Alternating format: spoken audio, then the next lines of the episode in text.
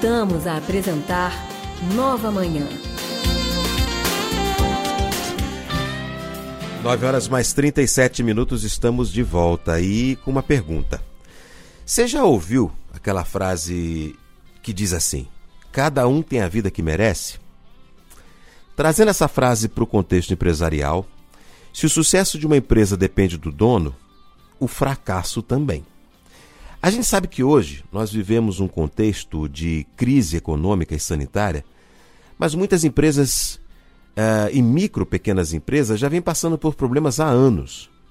Hoje, em nosso quadro de finanças, a gente vai conversar com o professor de finanças do BIMEC Brasília, Emerson Smith, para falar sobre o que os empresários podem evitar para que a sua empresa não venha à falência. Bom dia, professor Emerson. Bom dia, Ricardo. Bom dia a todos os ouvintes. É um prazer estar aqui hoje com vocês para falar um pouco sobre finanças empresariais. A gente é que agradece a sua disponibilidade de tempo, professor. Professor, o senhor ouviu falando aí essa frase, né? Cada um tem aquilo que merece. O senhor concorda ou discorda dessa frase de que cada empresário tem a empresa que merece? É, Ricardo, eu concordo sem dúvida alguma. Né? Eu acho que a administração de uma micro, pequena empresa é como um espelho da, da nossa vida. É, nós colhemos aquilo que nós plantamos em geral. É claro que uma outra pessoa pode ter uma sorte aqui ou colar, mas nós não podemos guiar um, um negócio é, por isso. Né? Na maioria das vezes, o resultado de um pequeno empresário ele será muito mais fruto da qualidade do que ele faz, do, do produto, do serviço que ele, que ele faz, da dedicação, da honestidade e, e da responsabilidade do empresário e da empresária com, com o negócio. O senhor o, sabe que o consumismo é um, uma prática do brasileiro, né? Mas isso, dentro de uma empresa, que mal que pode se ter, que pode causar? Sim, é, o problema eu acredito que está nos extremos do consumismo. Né? Eventualmente você retirar parte dos lucros da empresa para é, adquirir alguma coisa, como se fosse uma recompensa pontual, eu acho que até aí tudo bem, não é necessariamente ruim é, você precisa, quando você trabalha com afinco, perceber algum tipo de, de, de resultado naquilo que você faz. É, por outro lado, se você tira grande parte do seu dinheiro, da sua lucratividade e, e, e não reinveste, aquele consome, você pode não ter, por exemplo, um colchão de liquidez para crises como nós estamos vivendo hoje. Então, um, um, consumo em excesso pode sim levar uma empresa a, a quebrar. Eu acho que tanto na empresa como na, no ponto de vista individual, as pessoas têm que fazer três perguntinhas básicas na hora de comprar alguma coisa, né? Se elas realmente precisam do produto, se elas têm dinheiro para aquele produto e se elas precisam daquele produto naquele momento. Acho que se aplicar essa regrinha básica é, é, ajuda muito o sucesso, tanto na vida pessoal como de uma empresa. Entendi. Agora, não entender sobre finanças também é fatal, né, professor? Eu acho que, que contribui, Muita, muitas vezes contribui, mas não é um único motivo. Eu acho que tão ou mais importante do que o conhecimento sobre finanças são fatores comportamentais. É, então, assim, não controlar ímpetos, como você acabou de falar da questão do consumismo, pode levar a, a pessoa à falência mesmo que ela tenha conhecimento sobre finanças. Então, claro que o conhecimento sobre finanças pode fazer com que uma pessoa invista melhor, pegue um crédito com uma taxa melhor, mas eu, também a questão comportamental, acho que tem, tem sido muito debatida nos últimos tempos na, no, no, no, ramo acadêmico, ela também é bastante importante na, na gestão financeira de uma empresa.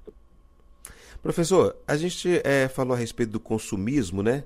É, existe, logicamente, as necessidades que as empresas têm, mas é preciso ter os pés no chão, né? Por exemplo, tem gente que gosta de ostentar. Isso pode ser também uma forma de falir uma empresa?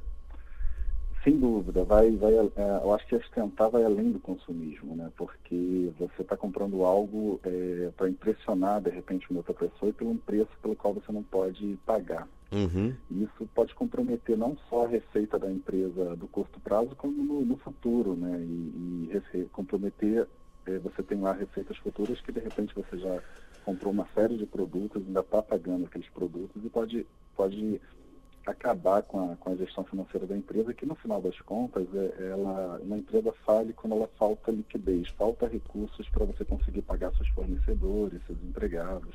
Então, se você compra uma coisa acima daquilo que você pode, certamente pode levar o seu negócio a, a falir.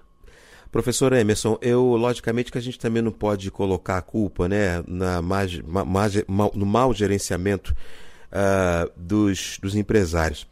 Ainda mais nesse momento que a gente está vivendo. Ontem eu assisti uma reportagem do Fantástico que me chamou a atenção, porque eu não, não costumo assistir o programa, mas quando tem alguma informação que fala a respeito da minha cidade natal, que é o Rio de Janeiro, eu sempre paro para ouvir.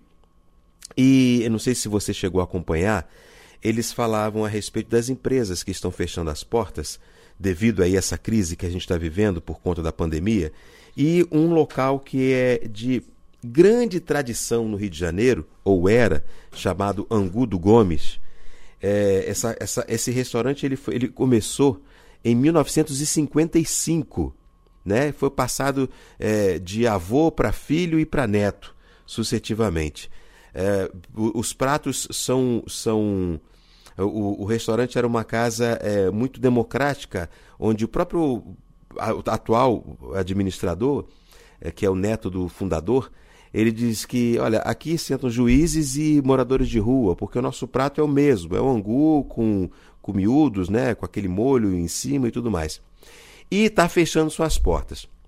A gente pensa assim, uma empresa que está ativa desde 1955, como começou pequenininha e tudo mais, e vendia lá o seu o angu com o seu molho nas carrocinhas, né, fornecia para os outros vendedores ambulantes e abriu o restaurante, é, duas filiais, uma filial, né, a matriz é filial, e de repente vem a fechar.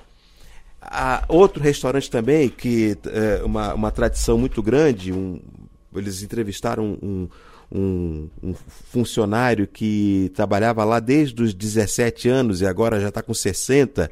Quer dizer, você vê a porta da, da casa que você é, trabalhou a vida inteira fechando. A gente tem que levar em consideração tudo isso também. E não há nesses, nove nesses três meses, 90 dias, não há fundo de reserva que segure a onda dos pequenos e dos microempresários, né, professor? Pois é, é, é, é muito, eu sou seu conterrâneo, Ricardo, também sou do Rio de Janeiro, né? E já escutei muito falar do Angu do Gomes e, e, sem dúvida, é que grande questão na crise que a gente vive, é, existe um ponto interessante que você falou, comentou que esse restaurante ele produz o mesmo produto há 50 anos ou mais de 50 é anos. É verdade. Né?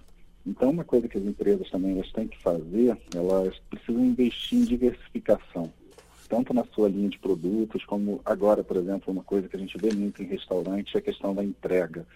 Né? Se preparar para momentos de crise.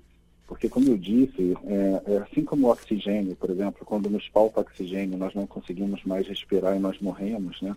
A empresa, quando ela não tem liquidez, ela não tem mais acesso a crédito, ela não tem, não tem mais de onde tirar recursos, ela não tem como continuar. E o que, a, o que tá, essa crise que ela está fazendo, infelizmente, ela está asfixiando né, o, o, caixa das empresas. Né? Então, o, o, o, governo federal, por meio dos seus organismos, o que ele tem tentado fazer é prover o, sistema financeiro com, com, com liquidez suficiente para que as pequenas empresas, principalmente as pequenas empresas que têm maior dificuldade de acesso a crédito, elas possam ter acesso a crédito e possam continuar girando, né, enquanto a gente, enquanto a crise não passa.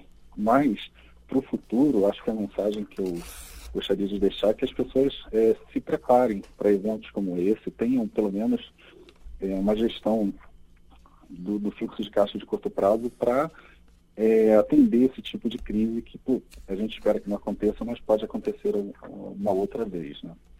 Com certeza. A gente conversou com o professor Emerson Smith, Professor de Finanças do IBMEC Brasília, que oferece vários cursos de graduação, pós-graduação, curso de curta duração. E se você quer ter mais informações, acesse o site ibmec.br/df ou ligue no telefone 0800 771 8020. 0800 771 8020. Professor Emerson, obrigado mais uma vez pela disponibilidade de tempo e pelos esclarecimentos também, viu? Até a próxima oportunidade. Até a próxima, de nada.